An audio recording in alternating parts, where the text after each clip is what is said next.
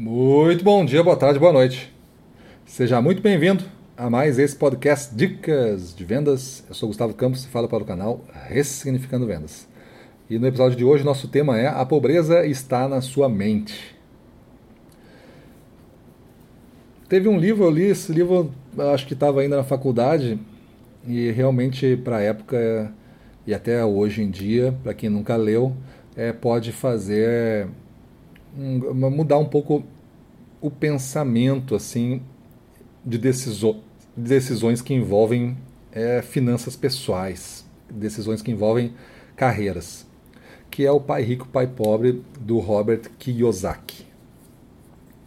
Esse é, livro ele traz uma provocação uma hora que ele diz assim: tem uma diferença entre ser pobre e ser quebrado. Quebrado, estar quebrado é algo temporário, mas ser pobre é eterno. Ele coloca o estado da pobreza como uma modelagem mental. A pessoa se modelou mentalmente para ser pobre. Não importa o quanto ela ganhe, ela está sempre devendo. Não importa o quanto ela ganhe, ela não consegue juntar para nada. Se ela parar de trabalhar, um dia ela vai faltar para comer. Ela precisa sempre estar dependendo de rendas novas.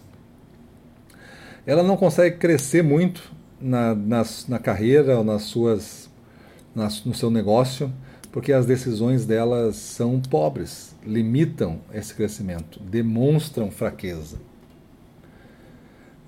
O, o Robert apresenta lá é, alternativas e maneiras de ver o jogo que, se você quiser, você aprofunde depois no livro. Né? A ideia é só comentar esse, essa questão da pobreza está na mente, mas o livro vale muito a pena é, ser lido. O primeiro livro dele, tem vários depois, né? mas é Pai Rico, Pai Pobre é uma boa fábula, assim, uma história que tem um ensinamento bacana que vale a pena você aprender, principalmente se você for vendedor autônomo aí, né?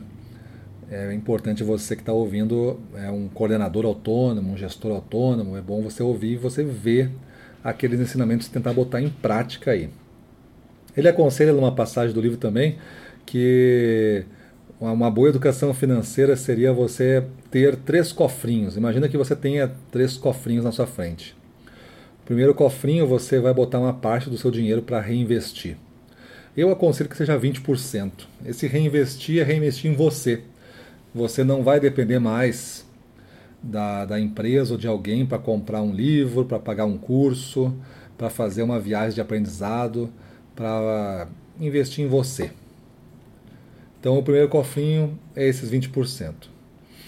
O outro cofrinho que você vai vai ter vai ser os seus gastos do mês. Isso aí você vai botar 70% do que você ganha vai estar ali. Você vive ali com, é, com isso daí. Nos outros 10%, você pode ter ele como investimento financeiro, ou você pode ter ele como doações. Então é como você se sente bem.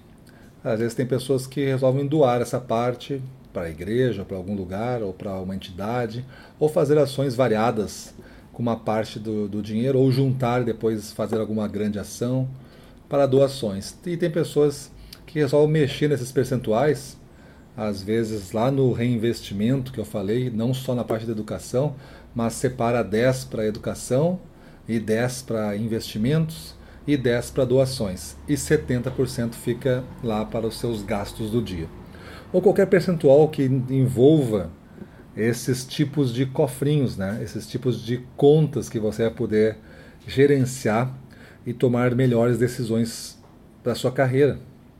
Porque se você não tiver um objetivo de fazer isso, todo o dinheiro vai ser gasto no que você está vivendo hoje. Não vai ter dinheiro para investir, não vai ter dinheiro para reinvestir em você, e não vai ter dinheiro para fazer nenhuma doação, ou ajuda ou caridade ou qualquer coisa que lhe atraia nesta área.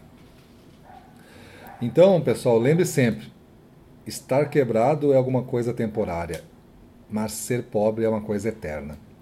Então, vamos cuidar um pouco de como a gente se relaciona com o dinheiro. que, que foi ensinado para você? Que o dinheiro era ruim, que o dinheiro era sujo, que o dinheiro não nasce em árvore, que o dinheiro é raro, portanto? É, como você vê o sucesso dos outros? Com inveja? Com culpa porque que você não é você? Então, como você se relaciona com isso, com esse contexto, vai definir muito de como você reage e como você se valoriza perante o mundo para obter mais recursos do mundo, e entre eles o dinheiro. Então pense de uma maneira próspera, substitua a pobreza mental pela prosperidade mental, e isso vai refletir depois, lá na frente, na sua carreira, na sua imagem, nas, nos, nos seus ganhos. Beleza? Então é isso aí. Vamos para a rua, na frente dos clientes, domínio total, vamos para cima deles.